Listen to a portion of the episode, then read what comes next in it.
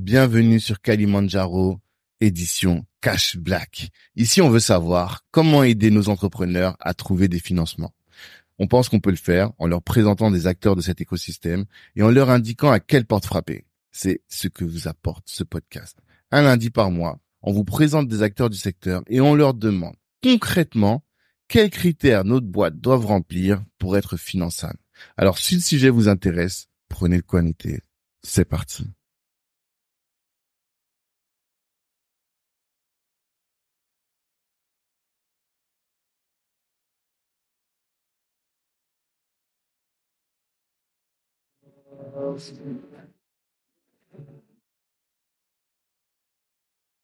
On est parti. Monsieur Hervé Mbong, bonjour.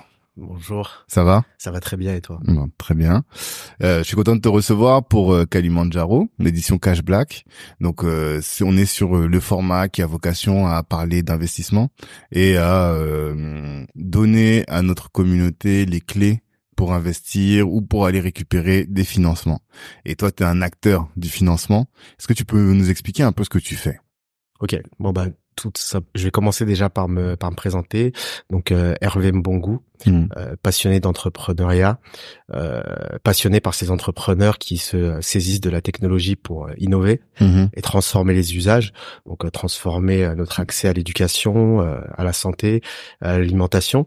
Et donc en fait cette passion, elle m'a amené euh, très vite euh, en début de carrière à aller travailler en start-up, donc une start-up qui faisait de la prise de rendez-vous en ligne euh, pour les praticiens de santé, Mhm. concurrent de, de Doctolib à l'époque où Doctolib était encore euh, Attaquable, concurrençable. c'est ça, exactement. Donc euh, une aventure entrepreneuriale euh, palpitante et mon rôle euh, dans cette start-up euh, était un rôle de bras droit. Et euh, Mhm. l'idée c'était euh, d'aller euh, structurer euh, l'accélération commerciale et donc euh, d'aller élaborer une stratégie commerciale B2B Mhm. euh, donc euh, élaborer la stratégie commerciale, euh, aller définir euh, le sales process, aller sélectionner les outils qui allaient permettre euh, de travailler ce sales process, et puis travailler également sur l'organisation, donc euh, recrutement et formation euh, des commerciaux, Mhm. puis euh, production des indicateurs de performance pour piloter l'activité. Mhm. Donc ça a été ma première expérience, une, une expérience riche et stimulante.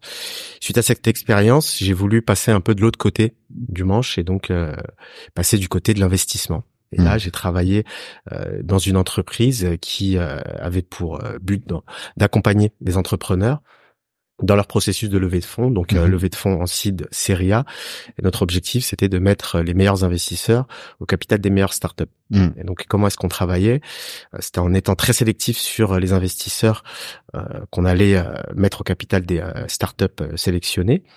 Et puis, euh, de l'autre côté, en sélectionnant les opportunités d'investissement euh, et puis en les accompagnant sur la définition de la stratégie de levée, euh, sur euh, la production des, euh, des éléments euh, financiers qui allaient leur permettre de lever des fonds, donc euh, aller euh, travailler sur la modélisation financière et notamment sur euh, le business plan financier, Mhm. travailler sur la structuration euh, du pitch deck, Mhm. travailler sur la stratégie de levée, donc euh, quel est le montant à lever, pour quelle destination, euh, quelle ventilation entre le dilutif euh, et le, le non dilutif, Mhm. et puis aller sélectionner les investisseurs qui feraient sens au capital de la startup pour euh, pouvoir aller créer un maximum de valeur Mhm. euh, sur euh, les startups accompagnées. Et puis suite à ça, euh, je décide de partir en Afrique. Et donc euh, pourquoi euh, l'Afrique? C'est parce que je me suis rendu compte que euh, que le, le- le financement de, de, de, de startups avait quand même une certaine euh, pouvait changer euh, les choses dans le sens où euh, aujourd'hui Ah, Attention avec tes bras, parce que tu bouges le- la Ah, table et ça pardon. fait bouger les... euh, pardon, Il y a pas de moi. souci. Pour moi. Euh, moi, quand je travaillais en France, je travaillais beaucoup sur. euh, C'était à l'époque où le où le- l'entrepreneuriat avait le vent en poupe, donc on avait euh, pas mal euh, d'entrepreneurs. euh, on avait, il y avait beaucoup d'argent sur sur la place. Hmm, L'époque The Family, quoi. Oui, exactement. c'était euh, c'était assez facile entre guillemets euh, d'aller lever des fonds, mais je me rendais compte que les projets sur lesquels je, je travaillais euh, n'avaient pas n'avaient pas forcément euh, n'avaient pas forcément d'écho. On allait, bah, par exemple, si je caricature un petit peu, euh, financer des euh, des startups qui allaient vous permettre d'avoir votre burger euh, en 15 minutes au lieu de l'avoir en 30 minutes. Et je me Mm. suis dit voilà, avec la puissance euh, que peut représenter le champ des possibles que peut ouvrir euh, le financement de start-up, j'ai voulu donner un peu de sens à ma carrière et aller en Afrique pour euh, mettre la technologie et l'innovation au service de l'amélioration du niveau de vie hmm. de populations qui en avaient besoin. Aujourd'hui, le constat que, que, que je fais, c'est que pour avoir le niveau de structure le niveau de vie qu'on a aujourd'hui en France, on est passé par la révolution industrielle. Hmm. révolution industrielle qui a eu pour conséquence d'avoir euh, euh, d'augmenter la, la, pollution.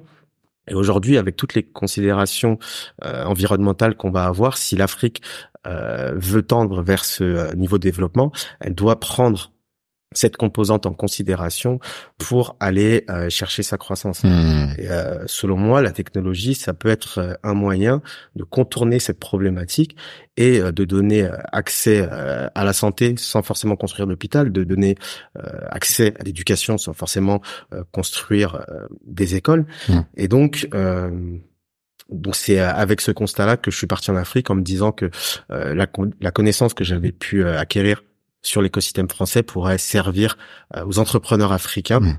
pour se saisir des problématiques euh, propres au continent et euh, aller permettre d'aller chercher de la croissance, du développement mmh. et in fine de l'amélioration du, du niveau de vie de des des Africains. Et donc je suis parti en Afrique pour aller m'occuper d'un programme européen mmh. donc d'appui technique et de soutien financier à des entrepreneurs de la diaspora de six pays. Mmh et donc l'objectif, c'était d'aller euh, évaluer les projets. Donc j'avais 120 entrepreneurs sur euh, six pays mmh d'Afrique francophone. Et donc là, l'idée, c'était évaluer les projets, euh, évaluer le besoin, la cohérence du besoin avec la feuille de route et les grands défis que ces startups auraient à relever dans les 12-24 prochains mois. Mmh. Et puis à la suite de ce tour de financement, aller leur déployer, enfin élaborer et déployer un programme d'accompagnement à la levée de fonds, donc euh, d'investment readiness, dont l'objectif était de donner toutes les clés aux entrepreneurs pour leur permettre euh, de s'acculturer à cet écosystème duquel euh, ils pouvaient peut-être parfois être éloignés et sur lequel il manquait peut-être parfois d'informations pour pouvoir lever des fonds dans les meilleures conditions. Hmm. Et aujourd'hui, de retour à Paris dans, le, froid. Dans le froid, ouais. Hmm. ça fait bizarre, ça fait ouais, ça fait deux ans que j'ai pas j'ai pas connu ces températures. Hmm. Ça fait un petit peu bizarre, mais je suis revenu euh, avec un constat qui est le suivant c'est qu'aujourd'hui en Afrique, on va avoir euh, énormément d'entrepreneurs. Euh, hmm. on, va, on, peut même dire que c'est dans la culture de, de l'Africain que, que d'entreprendre, d'entreprendre euh, pour subvenir aux besoins de sa famille, pour répondre à des problématiques assez assez directes. Mais derrière, il va manquer toute cette éducation qui va permettre d'aller structurer le projet, de mhm. répondre euh, aux attentes des investisseurs en capital qui vont parfois euh, être euh, beaucoup plus stricts, mhm. qui vont qui vont être beaucoup plus averses au risque que ce qu'on peut voir sur les écosystèmes européens. Mhm. Donc l'idée voilà, c'est de c'est de c'est de c'est de se dire que il y a cette problématique-là de, de, manque de structuration, euh, cette problématique de manque d'acculturation à cet écosystème-là. Et donc euh, la réponse que j'ai souhaité euh, apporter à ce problème-là, c'est de proposer un service mmh. d'accompagnement à levée de fonds. Mmh. un service très structurant dans la mesure où ce que je dis souvent c'est que je joue le rôle du du, du, troisième homme avec les startups que j'accompagne dans le sens où je vais aller très en amont, intervenir très en amont et je vais travailler sur la structuration euh, de la boîte. Euh, et suite à ça, euh, je vais aller travailler sur de l'accompagnement à la levée de fonds. Et là, ça va être un accompagnement très très resserré, mmh. au sens où on va aller travailler sur la modélisation financière et donc sur le business plan financier. Je vais aller travailler sur la structuration du pitch deck. Je vais aller travailler sur la stratégie de levée de fonds. je vais aller identifier les, investisseurs, potentiels. Mmh. potentiels. Mmh qui sont euh, qui sont très rares mais qui mmh. euh, qui existent et mmh. puis je vais aller faire euh, les introductions pertinentes mmh. à ces entrepreneurs pour qu'ils puissent lever des fonds aux conditions qui se sont qui se sont fixées. OK. Et quand tu parles de d'investment readiness euh, quels sont les fondamentaux de cet investment investment readiness? Alors les les fondamentaux selon moi euh, pour moi, je, vais, euh, je peux développer le, les fondamentaux sur sur trois axes. Le premier axe, ça va plutôt être euh, la préparation. Mhm. Et aujourd'hui, un, un entrepreneur, pardon, qui qui veut se projeter sur le continent africain, doit avant toute chose mener une étude de marché assez solide pour valider son opportunité business. Mhm. Et donc, euh, pourquoi est-ce que je dis ça? C'est parce que euh, on voit parfois des euh, entrepreneurs qui veulent retranscrire des des, des, services hmm. ou des produits européens sans forcément aller chercher à comprendre quelles sont les spécificités du continent. Les spécificités en termes de, de, de, de problématiques, les spécificités en termes de, de, de, de, comment dirais-je? Euh, les problématiques, les spécificités de euh, la structure du pays dans lequel ouais, euh, l'environnement il souhaite s'implanter, Mm. les usages. Et donc, l'idée pour moi, c'est de c'est d'aller d'aller dire à tous ces entrepreneurs qu'avant d'entreprendre, il faut d'abord étudier son marché. Donc, quand je dis étudier son marché, c'est déjà identifier un problème qui compte. Mhm. C'est euh, la base de toute démarche entrepreneuriale. Donc, euh, identifier un problème qui compte et un problème qui compte assez pour Mhm. que des gens soient prêts à payer pour le résoudre. Et tu penses qu'il y a des boîtes qui peuvent lancer des business sans problème qui compte? Non, parce que euh, Enfin, il y en a qui le. Est-ce que tu as, rencontré des entrepreneurs ouais. qui lançaient des projets et en réalité qui ne réglaient pas de problème? Oui, parce que en fait, ce qu'on ce qu'on peut voir parfois euh, sur euh, les entrepreneurs euh, africains, c'est qu'on va avoir euh, des entrepreneurs pleins de, de, de, de bonne volonté qui vont se dire voilà, moi je veux entreprendre en Afrique Euh, et donc, euh, l'idée pour moi, c'est de mettre en avant euh, les savoir-faire euh, et la culture euh, de mon pays, Mhm. sans forcément euh, aller euh, chercher à savoir si il va y avoir euh, un vrai besoin, s'il va y avoir euh, des clients, Mhm. et si euh, cette cette idée, cette idée bienveillante par ailleurs, va pouvoir se transformer En opportunité Ouais, un ouais. business en opportunité Mhm. viable qui va permettre de pouvoir créer de la richesse et in fine créer Mhm. euh, de la valeur. C'est par exemple quelqu'un qui vient euh, se dire voilà on on, on utilise beaucoup telle plante, enfin on a besoin de telle plante euh, qui est un savoir-faire euh, unique dans mon pays, au Mali ou au Sénégal, mais en réalité aujourd'hui plus personne n'utilise la plante quoi. Ce serait ça par exemple. Oui, voilà, c'est euh, c'est ça, c'est ce genre de c'est ce genre de euh, de business. Et donc euh, l'idée est belle, Mhm. euh, la volonté de vouloir euh, mettre en avant euh, la culture de son pays va Mhm. être intéressante, mais euh, ce qui compte euh, à la fin de la journée, c'est euh, d'être en capacité de pouvoir créer de la valeur et euh, de pouvoir se positionner sur euh, un marché qui va euh, être porteur de bénéfices. Et ça, euh, ce qui va permettre d'éviter cet écueil, c'est de se concentrer sur son client, se Mhm. concentrer sur euh, un réel besoin. Et toute démarche entrepreneuriale devrait partir d'un besoin, euh, d'un besoin client. Mhm. Donc, euh, c'est la raison pour laquelle moi j'insiste vraiment sur cette euh, cette étape de l'étude de marché qui va être cruciale. Mhm. Donc, euh, je me répète encore une fois parce que c'est très important, mais c'est identifier un problème qui compte assez pour qu'une catégorie de population soit prête à payer pour résoudre ce problème Mhm. et que cette euh, que le nombre de personnes prêtes à payer pour résoudre ce problème soit assez important pour que euh, le marché soit assez intéressant euh, pour faire prospérer euh, Une entreprise, une quoi. entreprise donc Mhm. son produit ou son service. Et toi donc t'accompagnes aussi sur l'étude de marché. Tu fais des ça. études de marché toi aussi? C'est ça. Ma- moi, comme euh, comme je dis, moi, je, je suis euh, je suis assez en amont. Généralement, ce que je préfère, c'est euh, des entreprises qui ont déjà euh, identifié euh, une problématique qui compte, euh, qui derrière ont déjà pensé un produit ou un service euh, pour adresser cette problématique avec une probl- avec une proposition de valeur qui va répondre euh, aux attentes de euh, de la cible touchée par euh, par ce problème-là. Et Mhm. puis euh, derrière, moi, ce que euh, ce que je fais, c'est que je vais être capable de leur permettre d'affiner cette proposition de, de valeur euh, et puis de les mettre dans une logique de test and learn Mhm. et euh, de leur faire comprendre que euh, la réussite euh, passera euh, par cette ce, ce lien ce lien filière qu'on va avoir euh, avec ce client qui Mhm. va nous permettre euh, de définir euh, la roadmap de notre de notre produit. Ok. Donc tu as dit investissement de readiness dans un premier point, premier temps, c'est la préparation. Et dans cette étape de préparation, tu parles d'études de marché, de faire attention aux spécificités et aux, aux usages. deuxième point, outre la préparation, tu avais dit un deuxième, tu voyais un deuxième point? Oui.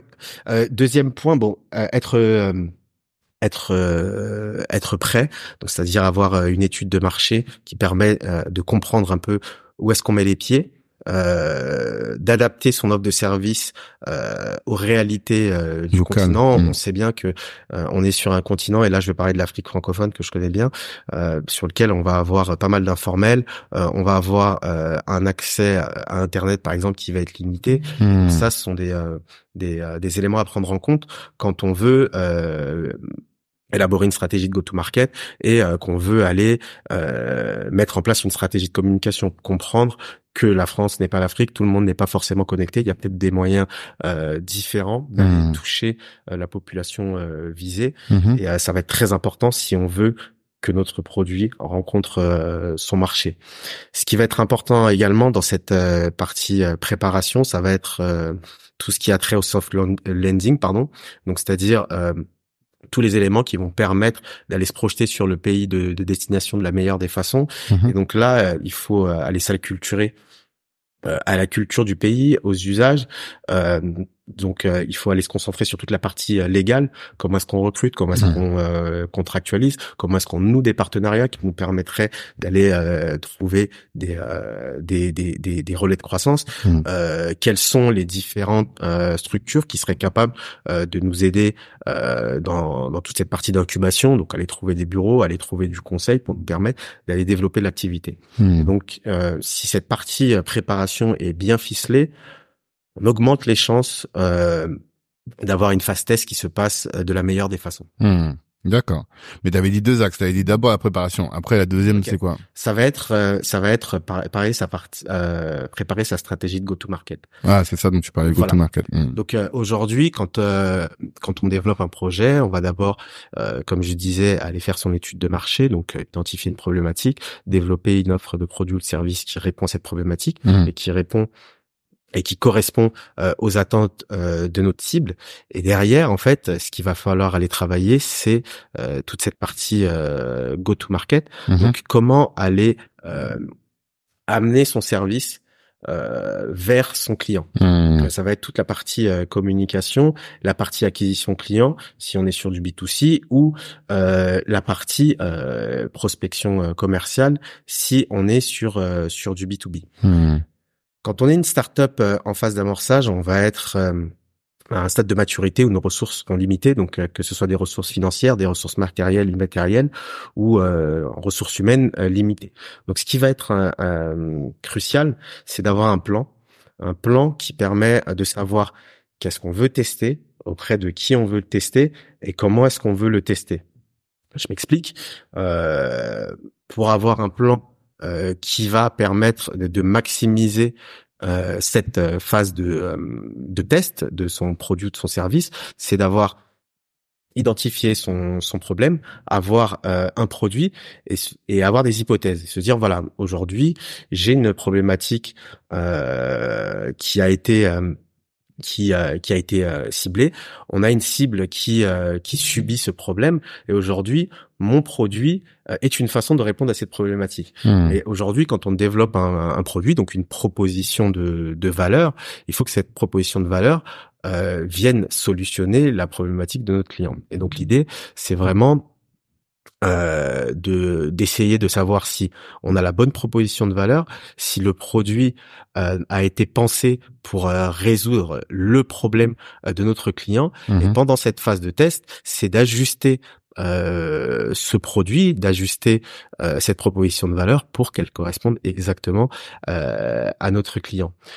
on va également devoir tester le business model, donc émettre des hypothèses. Donc comment est-ce que la société la société se rémunère? Est-ce que ça va être des abonnements? Ça va être des mmh. abonnements mensuels, annuels? Est-ce que ça va être du one shot? Ça va être du paiement à l'utilisation? Et en fait, toute cette phase de go-to-market, ça va être une phase exploratoire qui va permettre d'une part de définir le produit, de définir la façon dont on amène ce produit vers ses clients, donc la façon dont on communique sur notre entreprise et la façon dont on communique sur le produit, à quel prix on le on le vend, où est-ce qu'on où est-ce qu'on le vend et l'objectif en fait de cette phase test, c'est de d'identifier les leviers de, mmh. de création de de, valeur. ce travail doit être doit être fait, doit être structuré mmh. pour permettre à l'entreprise de de grandir euh, sainement. Hmm. Et tu disais tout à l'heure en off que hum, tu avais constaté que il y avait parfois un manque d'exigence de nos entrepreneurs parce qu'ils ne comprenaient pas la réalité entrepreneuriale. Qu'est-ce que tu peux, est-ce que tu peux développer ça? Euh, Ouais. En fait, euh, je disais ça parce que je pense que Aujourd'hui, l'écosystème entrepreneurial africain, il est, euh, il est encore euh, un stade embryonnaire. Et moi, ce que j'entends par euh, écosystème, c'est à la fois de la, de, la, structure. Donc, quand je parle de structure, je vais parler de financement, je vais parler de structure d'accompagnement, euh, il va y avoir la partie euh, éducation qui va permettre de produire des ingénieurs qui vont venir euh, développer les produits et les services qui vont mmh répondre à la demande des clients. Mmh. Et puis il va y avoir aussi cet esprit de rébellion parce que un entrepreneur c'est quelqu'un qui qui questionne le statu quo et qui euh, ne prend pas euh, les choses telles qu'elles sont, mais qui veut aller révolutionner, euh, comme je disais tout à l'heure, la façon d'avoir accès à la santé ou à l'éducation. Hmm. Et ça, c'est un état d'esprit qui est indispensable pour pouvoir entreprendre. La problématique qu'on va qu'on va avoir en Afrique, c'est qu'effectivement, il va y avoir cet esprit cet esprit de rébellion. on va il va y avoir très peu euh, de, de, de, structure dans le sens où euh, il va avoir très peu euh, d'accès au financement. Et sur la partie éducation c'est c'était l'objet de ta question sur la mmh. partie éducation. On va avoir quelques lacunes. Et et les lacunes elles viennent de, de deux côtés. Elles viennent peut-être du côté éducatif et elles viennent aussi de la nature même de l'entrepreneur africain.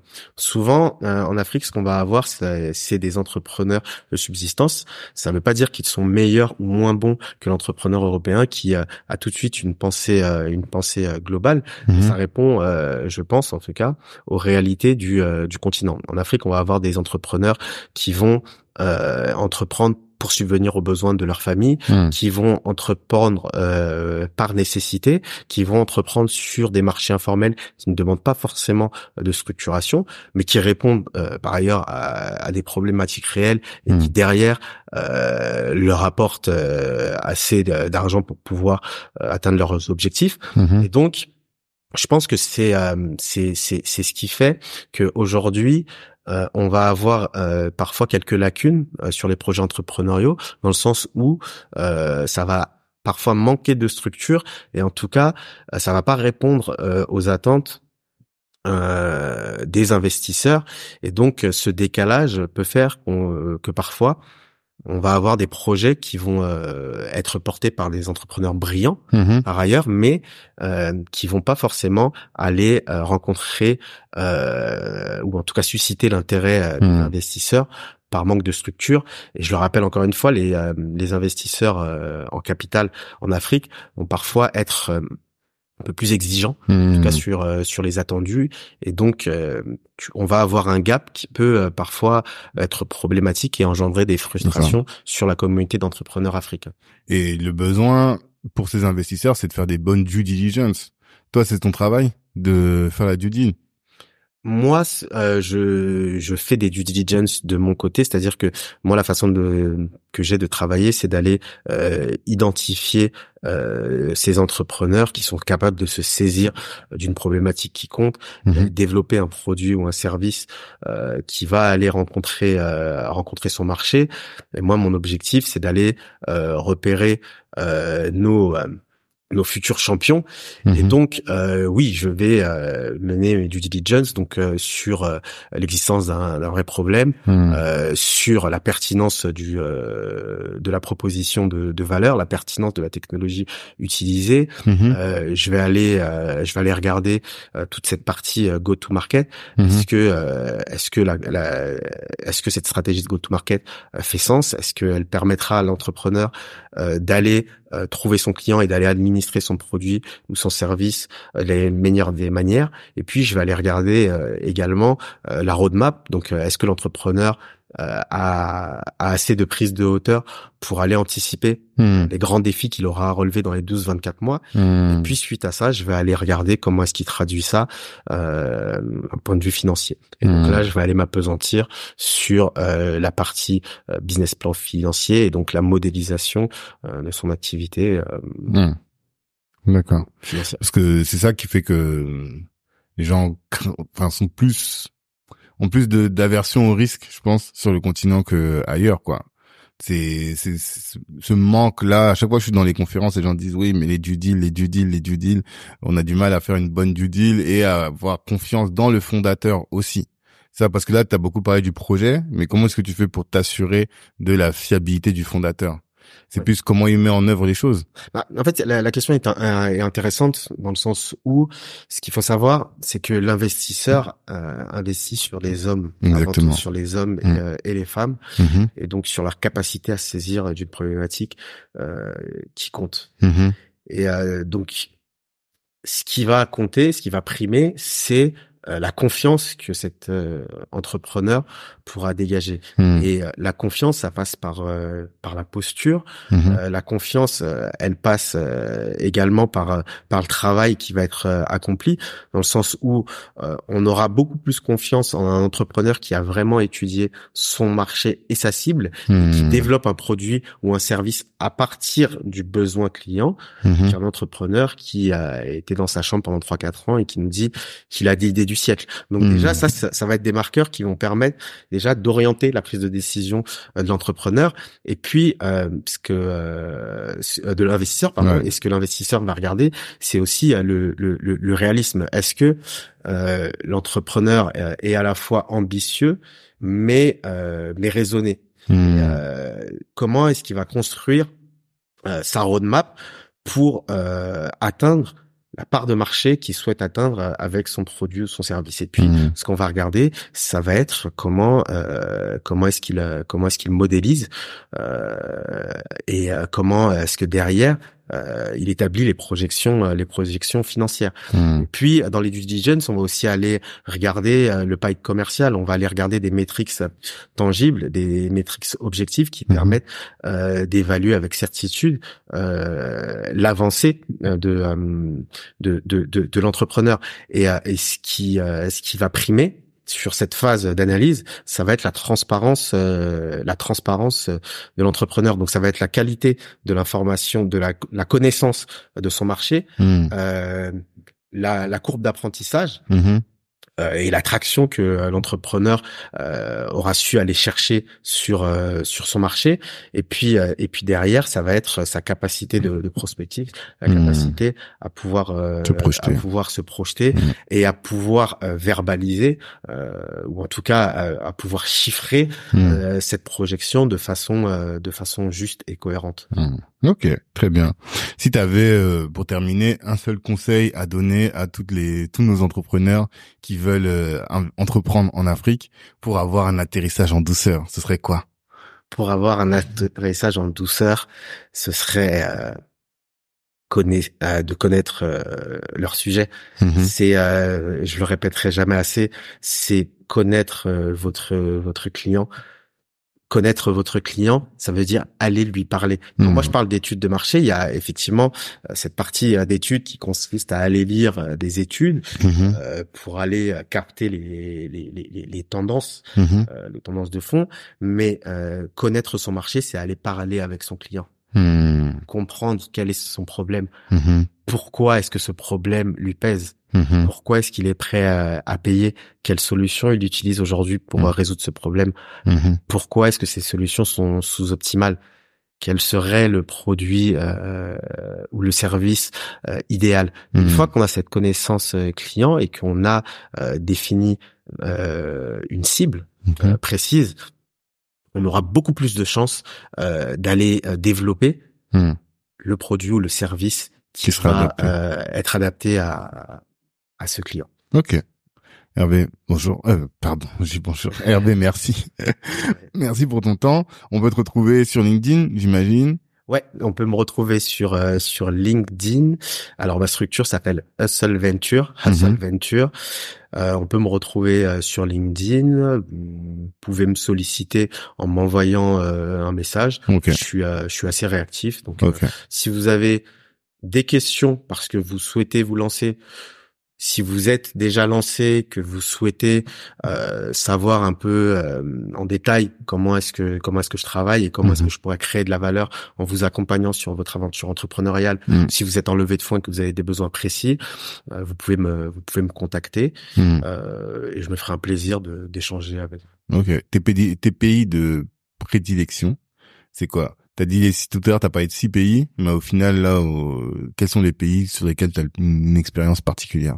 Moi, les pays sur lesquels je travaille en ce moment, ça va être euh, des pays d'Afrique francophone et notamment euh, le Sénégal Mhm. et euh, la Côte d'Ivoire, donc le. Sénégal euh, où euh, où euh, j'ai vécu Mhm.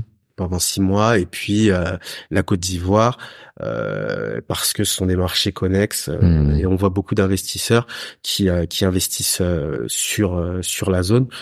Et J'accompagne d'ailleurs euh, actuellement une une start-up euh, ivoirienne Mhm. sur une levée de fonds euh, en seed. Donc euh, ce sont les deux pays sur lesquels je vais euh, avoir des attaches assez importantes qui me permettront d'aller euh, satisfaire euh, vos besoins si vous cherchez à lever des fonds sur euh, sur le continent. Ok. Merci. Merci à toi. Ça vous a plu? Ça y est, vous êtes prêt à lever? Alors, quelle est la prochaine étape?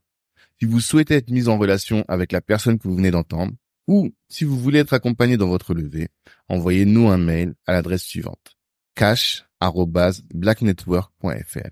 Cash C A S H blacknetwork.fr. On est ensemble. Ciao.